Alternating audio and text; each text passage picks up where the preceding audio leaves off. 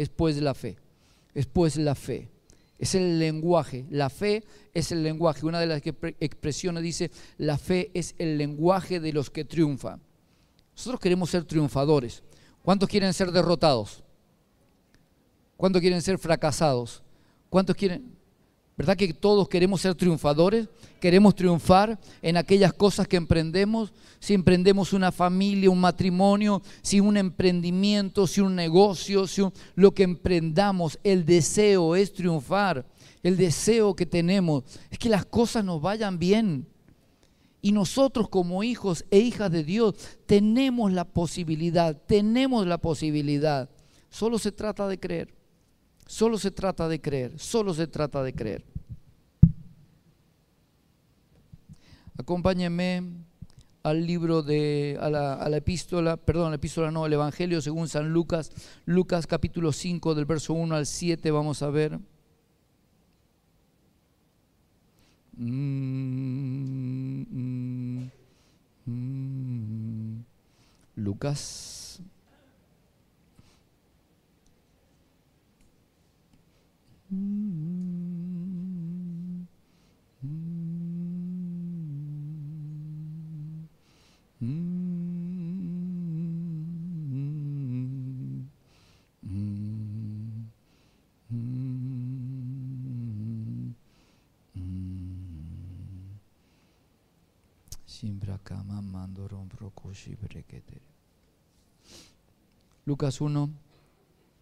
dice, aconteció que estando Jesús junto al lago de Genezaret, el gentío, ¿qué es lo que pasó con el gentío? Se agolpaba, el gentío se agolpaba sobre él para oír la palabra de Dios y vio dos barcas que estaban cerca de la orilla del lago y los pescadores, habiendo descendido de ella, ¿qué es lo que hacían? Lavaban sus redes. Y entrando en una de aquellas barcas, la cual era de Simón, le rogó que la apartase de tierra un poco. Y sentándose, ¿qué es lo que hacía? Enseñaba, enseñaba desde la barca. Cuando terminó de hablar, dijo a Simón, boga o vamos mar adentro y echad vuestras redes para pescar. Respondiendo Simón le dijo, Maestro, toda la noche hemos estado trabajando y nada hemos pescado. Más en tu nombre, más perdón, más en tu palabra echaré la red. Y habiéndolo hecho, encerraron gran cantidad de peces y su red se rompía. Entonces hicieron seña a los compañeros que estaban en la otra barca para que viniesen a ayudarles. Y vinieron y llenaron, ¿cuántas? Llenaron las dos, llenaron ambas barcas de tal manera que se rompían. Acompáñenme ahora al Evangelio según San Juan. San Juan 21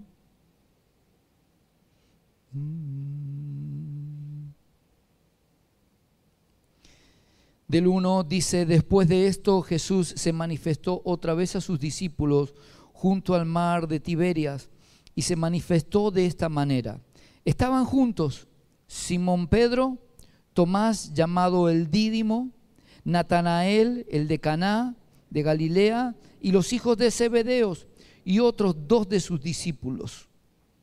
Simón Pedro les dijo, ¿qué es lo que les dijo? Voy a pescar, voy a ir a pescar.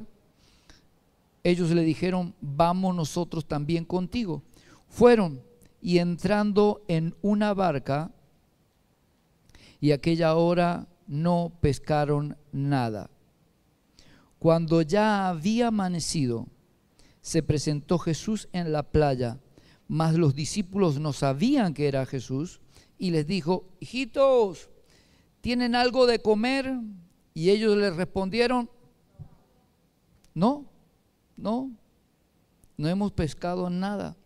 Él les dijo, echad la red a la derecha de la barca y hallaréis. Entonces la echaron y ya no la podían sacar por la gran cantidad de peces. Entonces aquel discípulo a quien Jesús amaba, ¿quién era ese? ¿Cuántos votan por Pedro? ¿Cuántos votan por Pedro? Levanten la mano, vamos a una votación, ¿no? ¿sí? ¿Cuántos votan por Pedro? Bien, ¿cuántos votan por Juan? Ganó Juan. Entonces aquel discípulo a quien Jesús amaba, era Juan, el autor de este, de esta, de este libro, dijo a Pedro, es el Señor. Simón Pedro, cuando oyó que era el Señor, se ciñó la ropa porque se había despojado de ella y se echó al mar. Y los discípulos vinieron con la barca, arrastrando la red de peces, pues no distaban de tierra, sino como doscientos codos. Al descender a tierra, vieron brasas puestas y un pez encima de ella y pan. Jesús le dijo, traigan de los peces que acaban de pescar. Subió Simón Pedro y sacó la red a tierra llena de grandes peces, 153. Y aún siendo tanto, la red no se rompió. Les dijo Jesús, vengan, coman. Y ninguno de los discípulos se, atrevía a preguntarle, ¿tú quién eres? Sabiendo que era el Señor. Amén. Muy bien, aquí tenemos estos dos polos, estas dos puntas. Em, lo que leímos en el Evangelio según San Lucas en el capítulo 5, ¿sí? la primera lectura que tuvimos, vemos a Jesús acercándose a Pedro que no le conocía. Para este momento, lo que estamos leyendo en Lucas capítulo 5, verso 1, volvemos a Lucas 5, 1, Pedro no le conocía, era la primera vez que tenía contacto con Jesús, la primera vez que a Jesús se acercaba a él. Todavía no era conocido como Jesús el hacedor de milagro, como el maestro, como el Jesús de Nazaret, sino que era una persona más, que venía y estaba, lo seguía alguna, alguna gente, y entonces eh, la gente lo empezó a presionar contra el mar y entonces él se subió a una barca y era la barca de Pedro. Y cuando él terminó de enseñar, es importante entender que primero Jesús enseñaba y luego ocurrían milagros. Es importante, por eso es que em, estamos enfocados y, y insistimos tanto con el tema de aprender y tomar la enseñanza. Porque, mire, que Dios haga un milagro no es, em, a ver, no, no, lo quiero minimizar tampoco, eh, pero eh, que Dios haga un milagro, eso es lo que Dios hace. Él hace milagros. Pero el tema es después tener la capacidad para sostener ese milagro en el tiempo. Otra vez, ¿cuántos han recibido un milagro de parte de Dios en alguna oportunidad? ¿Y cuántos perdieron luego eso? Otra vez después estaban otra vez enfermos, otra vez estaban con problemas, otra vez en la misma situación. ¿Cómo puede ser? ¿Acaso el milagro que Jesús hizo, la intervención que Jesús hizo, eh, no fue eficaz? Sí, lo fue. El tema es que Él hace un milagro a favor de nosotros. Dios hace una intervención divina, pero después somos nosotros los que tenemos que sostener ese milagro en el tiempo. ¿Se entiende? Y para poder sostenerlo en el tiempo, nosotros tenemos que aprender de las escrituras. Si nosotros no aprendemos las escrituras, milagro que recibamos lo vamos a perder. No porque sea el deseo de Dios que perdamos los milagros, sino porque nosotros necesitamos sostenerlo. Nosotros tenemos que mantener ese milagro. Y la forma de mantenerlo es aprendiendo de las escrituras. Acá vemos en esta Em, en este primer verso de Lucas, lo vemos a Jesús entrando en la vida de Pedro por primera vez. Pedro no sabía de él, Jesús sí sabía de Pedro, pero Pedro no sabía de Jesús. Y por primera vez, él, Jesús se mete, interviene en la vida de Pedro. ¿Cuántos se acuerdan el día que Jesús intervino en su vida? Que Jesús se metió a su vida. ¿Cuándo fue la primera vez que escuchó hablar de Jesús y que empezó a tener un contacto y una relación con Él. fue de manera sobrenatural que Pedro conoció a Jesús, porque él no eh, Pedro no lo conocía a Jesús y habían estado toda la noche, ¿qué es lo que había estado haciendo Pedro? Había estado pescando, dice que vino y estaban lavando las redes, si estaban lavando las redes es porque ya dieron la tarea por terminada ya está, listo, nos vamos para la casa, ya no hay peces, no hay pesca, no hay los cardúmenes, vaya a saber por dónde andan, pero acá no están. Y entonces Jesús le pide la barca para sentarse arriba de la barca y enseñar y dar una enseñanza desde su barca, desde la barca de Pedro. Y Pedro estaba ahí, no sé qué habrá hecho. ¿Qué cree que habrá hecho Pedro durante la enseñanza de Jesús? A ver, la Biblia no lo dice, así que podemos imaginar. ¿Qué se imagina usted? ¿Me, siguió, no? Pedro está ahí, está limpiando las redes. ¿A dónde la limpiaría? ¿Arriba de la barca o abajo de la barca? yo creo que abajo, ¿no? Eh, generalmente lo hacen abajo de la barca. Y Jesús viene y le dice, me prestás, ¿por qué no te metes un poquito para adentro? ¿Y qué se quedó haciendo Pedro mientras que Jesús enseñaba? ¿Qué piensa usted? La Biblia no cuenta nada, así que podemos imaginar. ¿Qué cree usted? Seguía limpiando, pero ¿cómo? Con la oreja parada, ¿no? O tal vez dejó... ¿Ah? Se subió porque dice que Boga le pidió que se metiera para adentro y tal vez dejó de, hacer lo que estaba haciendo y se quedó ahí embobado escuchando a Jesús. ¿Cuántos han, eh, a veces cuando escuchamos la palabra y la palabra se abre de una manera que nos quedamos sorprendidos y nos quedamos ahí como pegados a la enseñanza? Pues está muy bueno. Codea el de al lado y decirle, tenés que, tenés que tomar las enseñanzas. Dígale, tenés que tomar la enseñanza. Dale, hacé la ruta del líder, dígale. No seas vago, no seas vaga, hacé la ruta del líder. Las enseñanzas nos ayudan a sostener lo que recibimos. Las enseñanzas nos ayudan a sostener aquellas cosas que recibimos de parte de Dios. Porque si no, así como recibimos, muchas veces las perdemos, ¿sí o no? ¿De veras, sí o no? O lo recibimos y ya listo es, lo recibo y es imposible perderlo.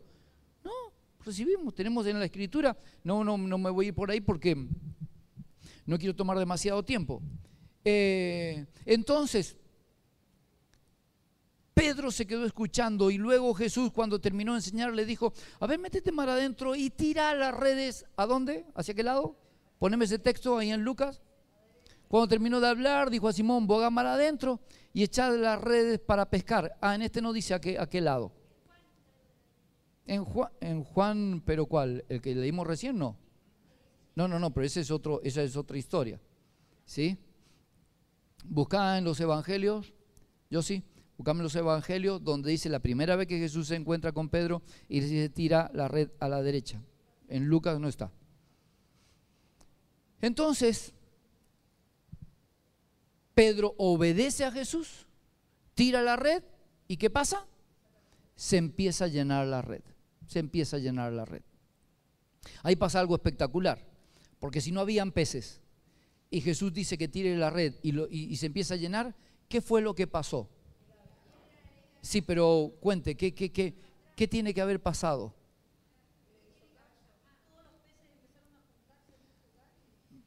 Los peces escuche esto, los peces recibieron una orden de parte de su creador y empezaron a venir los peces, no sé de dónde, se armó una corrida de peces y comenzaron a venir todos a las redes. Comenzaron a venir todos a correr a las redes. Porque si Pedro sabía, era pescador, él conocía, ya había estado intentándolo y no había tenido éxito. Y ahora de repente Jesús le dice que la eche. Él dice, bueno, está bien, lo voy a echar como le marca una condición, le voy a echar en tu nombre, sea porque vos lo decís, lo voy a hacer. Y la red se comienza a llenar de peces. O sea, hubo una orden del cielo que fue dada a los peces. ¿Será posible que los peces oigan? ¿Qué dice? ¿Qué decía Daniel? Recibieron un, ¿no? Esto me hace acordar el arca de Noé. Cuando Noé armó el arca, dice que comenzaron a venir los animales de dos en dos para entrar en el arca. O sea que Dios ordena y los animales hacen caso. Toca al de al lado y decirle, animal, hace caso. Pertenecemos al reino animal, ¿sí o no? La maestra, ¿dónde está el profesor, profesor? ¿Dónde está la profesora? Pertenecemos al reino animal, ¿sí o no? ¿Verdad? Sí que los animales, tocarlo de vuelta al lado y si los animales hacen caso. Entonces comenzaron a venir allí. La primera vez que Pedro conocía a Jesús y pasó algo tremendo, él reconoció, dijo la verdad que reconozco, cayó allí de rodilla, dijo soy hombre pecador y a partir de ahí Jesús le dijo, te voy a hacer a partir de ahora, vas a ser pescador de hombres. Muy bien, transitaron tres años y medio con Jesús, Pedro caminando con Jesús. Escuche esto, que aquí es donde voy. Pedro caminando con Jesús viendo un montón de milagros. ¿Qué milagros vio Pedro con Jesús? A ver, enumeremos. Resucitó muertos. ¿Qué más hizo?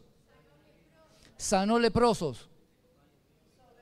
Eh, eh, multiplicó peces. El pan y el vino. ¿qué, el pan y el vino dijiste? Ah, está. El vino lo vio convertir eh, el, el agua en vino. Después el pan, cuando los pan, los peces lo multiplicó, ¿no? Impresionante, ¿qué más vio? Ciegos, ciegos de nacimiento. Los vio que les dio la vista y comenzaron a... ¡Wow! ¿Qué cosa? Eh, un hombre que tenía la mano, el brazo seco, y Jesús le dijo, estira y ¡wow! todos los miembros de su brazo se eh, lo vio hacer liberación, un endemoniado que nadie se animaba a acercársele porque eh, no, no, lo podían sujetar, lo ataban con cadenas, le ponían grillos cuando el tipo quedaba desvanecido y cuando se despertaba rompía todo, rompía cadenas, rompía grillos, no, no, no lo podían sostener. Jesús apareció, lo liberó y que, sí, ¿qué me Ah, pensé que querías contar algo.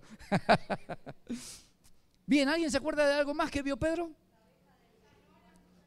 Cuando Pedro estaba con Jesús y a Jesús lo toman preso y, entonces eh, Pedro lo quiere defender a Jesús y saca su espada y le corta la oreja a Malco, que era un, eh, un soldado de la guardia del Sanedrín, de, de, los sacerdotes. Le cortó la oreja. Qué puntería, ¿no? Que, mm, Tenía habilidad el tipo, no, eh, era filetero. Le cortó la oreja. Y Jesús, ¿qué le dijo? Gracias Pedro, yo sé que vos. Dijo, Pedro, ¿qué te pasa? Tres años y medio he estado conmigo. Tranquilo. ¿Qué le dijo Dios? Haga así. ¿Sabes lo que significa eso? No, ¿no? Baja un cambio, Pedro. Baja un cambio. Y agarró la oreja, levantó la oreja del suelo, se la puso a Malco acá y le quedó la oreja nada había pasado. Impresionante. Ahí está, una provisión. No tenían dinero para entrar al templo. Iba con Pedro y le dijo, Pedro, anda al, mar, el primer pez que saque, metele los dedos a la, boca y saca de ahí, vas a sacar unas monedas y con eso venir para acá. Una provisión sobrenatural.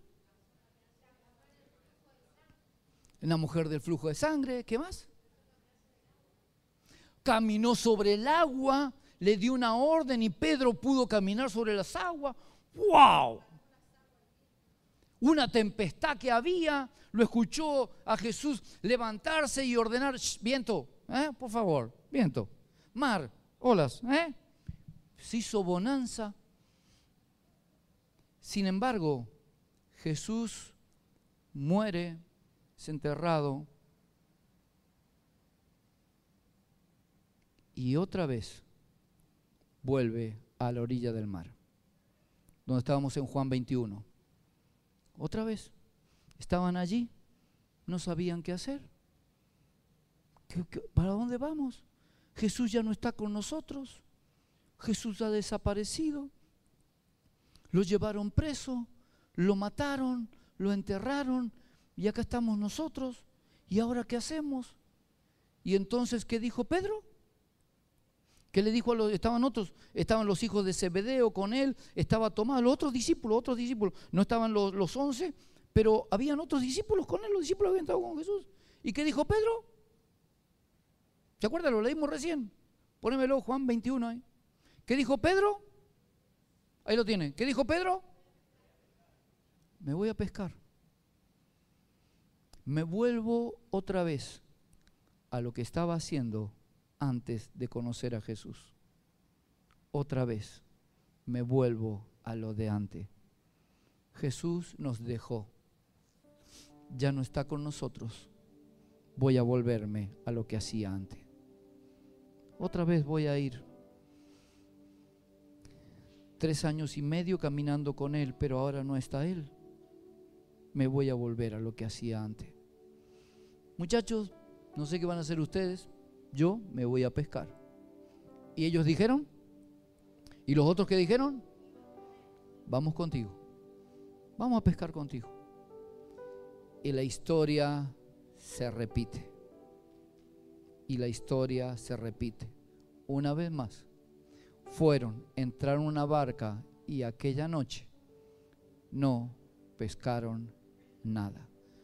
Otra vez, lo mismo.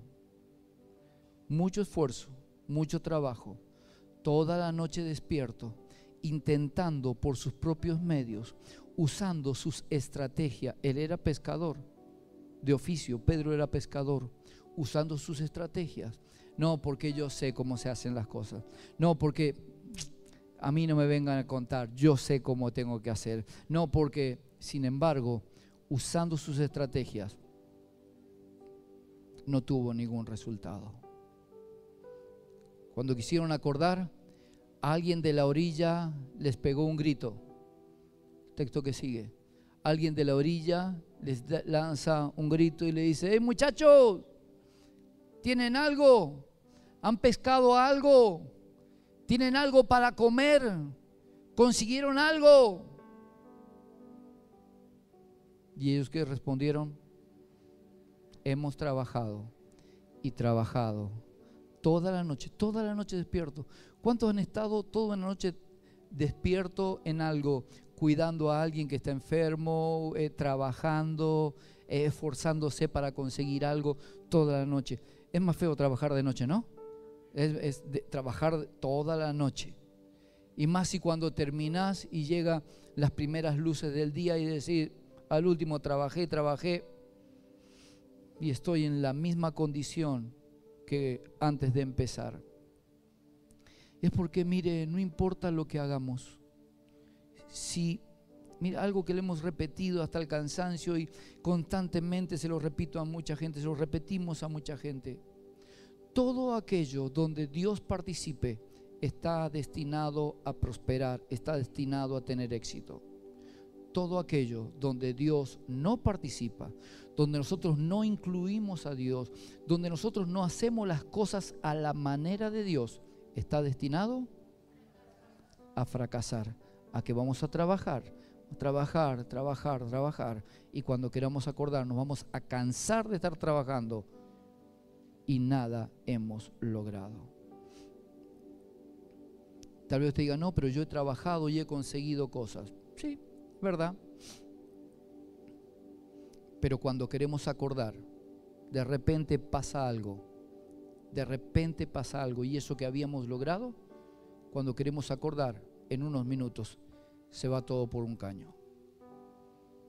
O las finanzas, o la familia, o los hijos, o la salud, o la paz, cuando queremos acordar y nos damos cuenta que hemos trabajado y trabajado para estar en un punto donde nos hemos cansado y nada hemos alcanzado, nada hemos logrado. Ahora qué triste. Pedro y otros, su hermano también, que también era discípulo de Jesús, lo conocieron a Jesús haciendo un milagro a favor de ellos, pero después ahora parece que parecía que Jesús los había abandonado y ellos tomaron la triste decisión de volverse hacer lo que hacían antes. Y tuvieron los mismos resultados. Si excluimos a Dios de nuestra vida, si sacamos a Dios, no estoy hablando la religión, estoy hablando a Dios, esa comunión con Dios, ese conocer de Él, ese participarlo a Él en nuestra vida, ese incluirlo a Dios. Mire, está muy bueno trabajar y esforzarse para lograr cosas, eso es lo correcto, pero cuidado, que eso que esté haciendo no me haga perder de vista que tengo que estar en contacto con Él, tengo que estar en comunión con Él. Hay cosas que no puedo. Nosotros solemos usar una frase y es que lo urgente no te haga olvidar lo importante. Que lo urgente no te haga olvidar lo importante. Cuando queremos acordarnos, metemos porque nos embalamos y tenemos que hacer esto y tenemos que hacer lo otro y tenemos que estudiar esto y tenemos que capacitarnos esto otro. ¿Está mal eso? No, no está mal. Tengo que cuidar que eso que está bueno no me haga alejarme de Él. Porque si lo pierdo a Él, entonces voy a estar otra vez rabiando con las mismas cosas. Voy a estar otra vez como al principio. ¿Cuántos vinieron a los pies de Jesús porque tenían una situación complicada en su vida? ¿Cuántos vinieron porque tenían una situación complicada en su vida? Porque algo estaba pasando, algo que estaba mal, algo que no podían resolver. ¿Verdad que sí? ¿Por qué vamos a volver otra vez a eso mismo? ¿Por qué volver? ¿Por qué olvidarnos de Él? Los discípulos se olvidaron de Jesús, se olvidaron de lo que le había enseñado, se olvidaron lo que habían visto, se olvidaron de que Jesús dijo, los que creen en mí, las obras que yo hago las harán y aún mayores. Se olvidaron de todo eso y volvieron otra vez a lo que estaban haciendo antes de conocerlo. Pero qué bueno que el amor de Jesús no caducó, sino que Jesús fue allí donde ellos estaban. Y les dijo, ¡eh! ¿Tienen algo? Hemos trabajado toda la noche y nada hemos conseguido.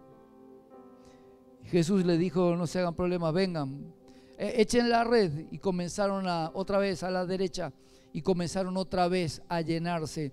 Y Juan se acordó y él dijo, ¿es Jesús? Es el maestro. Otra vez está ocurriendo lo mismo.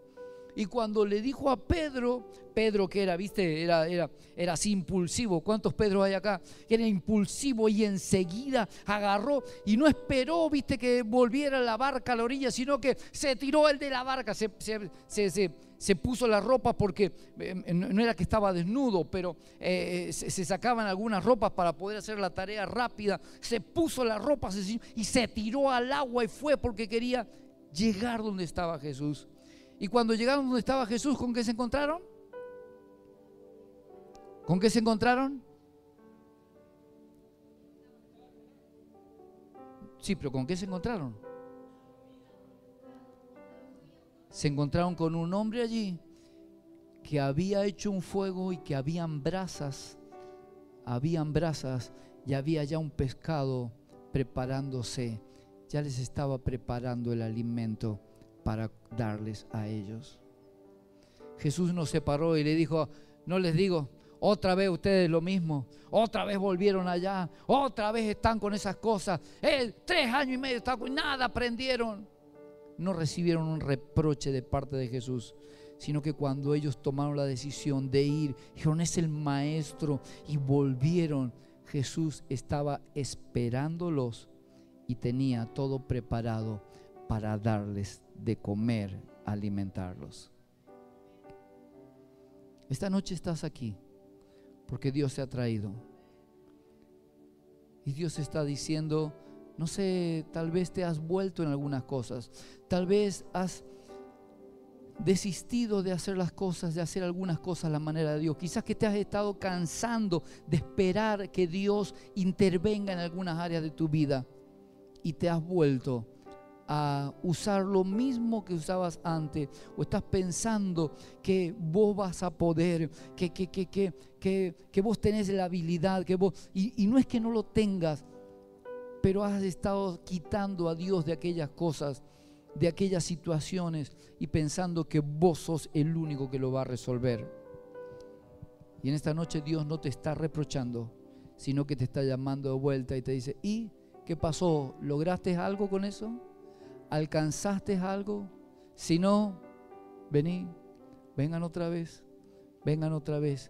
Y él tenía allí preparado lo que ellos toda la noche trabajando y nada habían logrado, Jesús ya le tenía el desayuno listo. Les preparó el desayuno para que ellos pudieran satisfacer o cubrir la necesidad que ellos tenían. Póngase de pie, vamos a orar.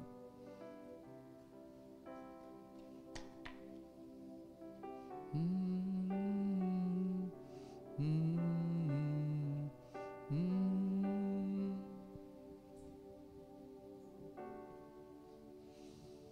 Shimbarandere, todo es posible. Mm. Todo es posible.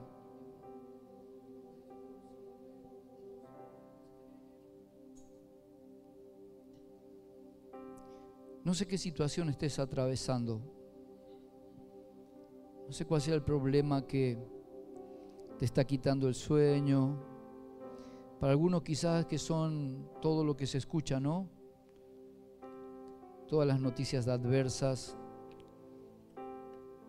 las normas cambiantes del sistema, nos llevan a vivir en inseguridad, nos llevan a vivir en ansiedad.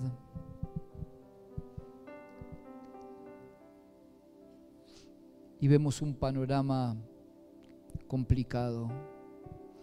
Por eso es que muchos están, tomaron la decisión de irse del país y no estoy haciendo ningún tipo de juicio sobre nada. Simplemente estoy diciendo de que estamos ante un panorama muy complejo.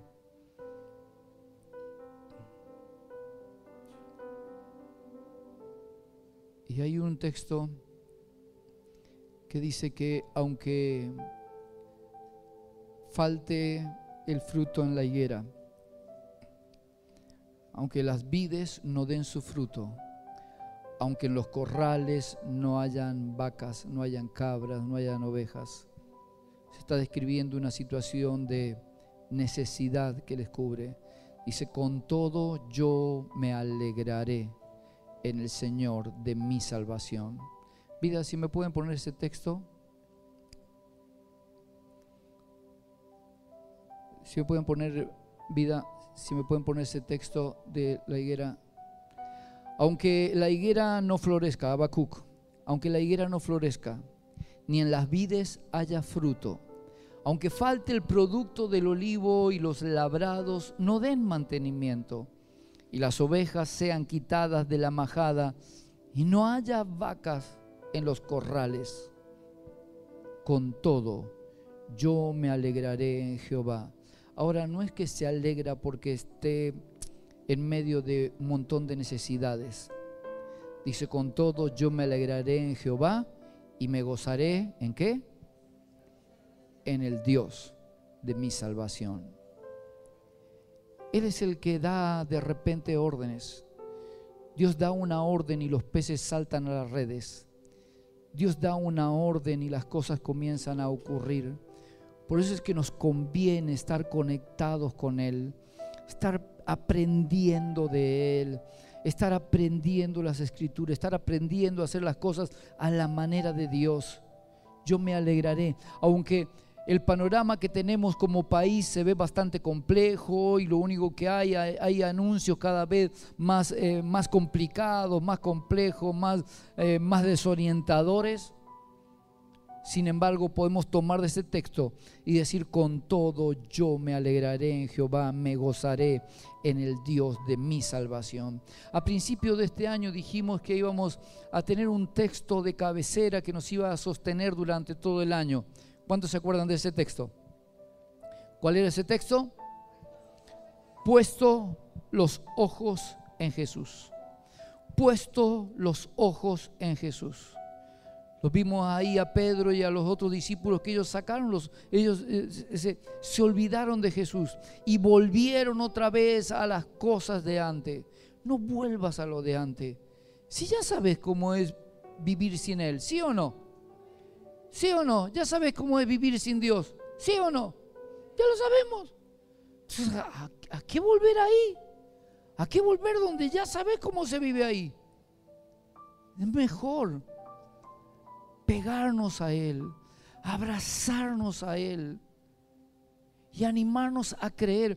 Por eso es importante aprender. Por eso es importante aprender para sacar de nuestra mente todas aquellas cosas viejas y tomar cosas del reino que nos van a que nos van a dimensionar, que nos van a llevar a otro puerto, que nos van a llevar a otro tipo de respuesta que tal vez no habíamos tenido. Puesto los ojos en Jesús, no te vuelvas a lo de antes. El mensaje en esta noche es no te vuelvas a lo de antes.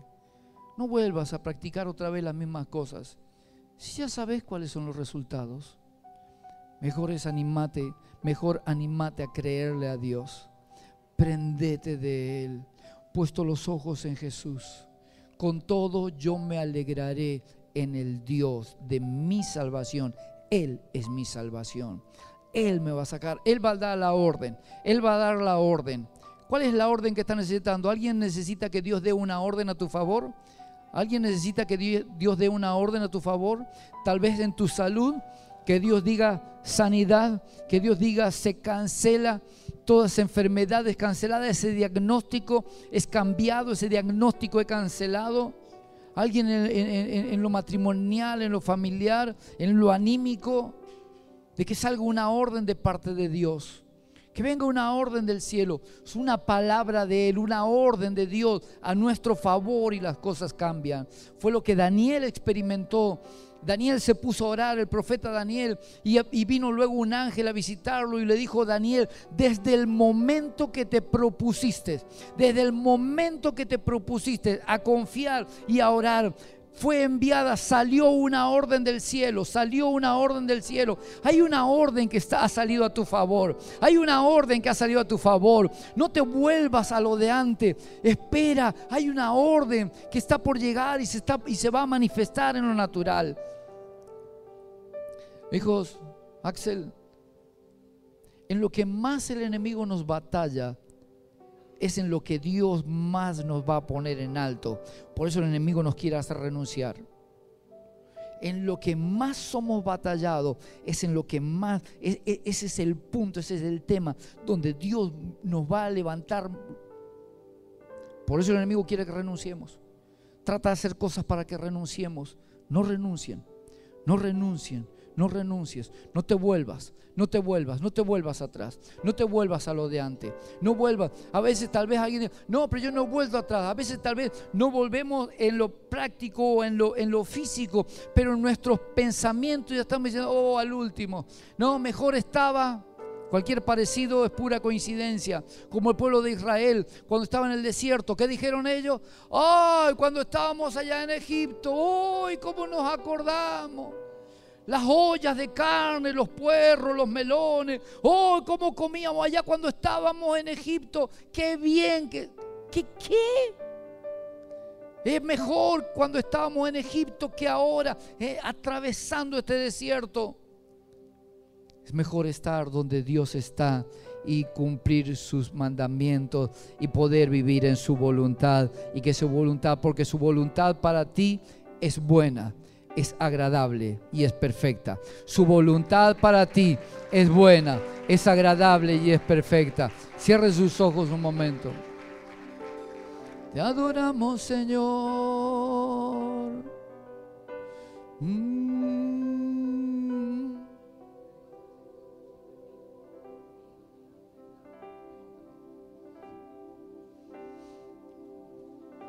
Sucederá. Sucederá sucederá, sucederá, sucederá, sucederá. Vamos, sucederá. Comienza a repetir, sucederá. No sé qué es lo que estás esperando. Quizás que hay algunos que están esperando una sanidad. Esta noche vamos a orar por enfermos. Sucederá, sucederá, sucederá. No te vuelvas a lo de antes. No te vuelvas a lo de antes. En lo laboral, en lo económico, no te vuelvas. No, voy a tener que otra vez volver a los préstamos, otra vez. No te vuelvas, no te vuelvas. No te vuelvas a lo de antes, no te vuelvas, no te vuelvas. Sucederá. Sucederá. Sucederá. Sucederá. Vamos, dígalo. Sucederá. Sucederá. Sucederá. Yo sé que algo va a suceder. Algo va a suceder a mi favor. Algo Dios va a hacer. Algo Dios va a hacer. Hay una intervención de Dios para tu vida. Hay una voluntad de Dios que se quiere manifestar a tu vida. Pero Dios necesita que te mantengas, no te vuelvas. No te vuelvas, no te vuelvas, no te vuelvas, no te vuelvas, no te vuelvas. No te vuelvas, no te vuelvas, no te vuelvas, no te vuelvas otra vez a lo de antes. En tu mente, tus pensamientos, oh, al último. Antes, cuando no conocía al Señor, parecía las cosas me iban mejor. Mentira del enemigo, es mentira del diablo, es un engaño. Es un engaño, es un engaño. El domingo pasado estuvimos hablando de engaño. Es un engaño, es un engaño. Sucederá. Sucederá. Sé que algo sucederá. Sucederá. Sucederá. Sucederá. Yo sé que sé. Yo sé que sé. Yo sé que algo va a suceder. Algo va a suceder. No es por tus fuerzas. Sucederá. Sucederá. Sucederá. Todos los que están ahí en transmisión declaramos que va a suceder. Aquellos que estás esperando de parte de Dios, Dios no se ha olvidado. Dios no te ha dejado, Dios no te ha dejado tirado a la orilla del camino. Dios está enfocado. El deseo de Dios es que reciba lo que estás necesitando. No te desanimes, no vuelvas atrás, no vuelvas otra vez a las viejas cosas, no vuelvas otra vez a hacer lo mismo de antes. Hay algo, hay un favor de parte de Dios. Declaramos bendición sobre tu vida y sobre tu familia y sobre todos tus asuntos. Te bendecimos en el nombre de Jesús.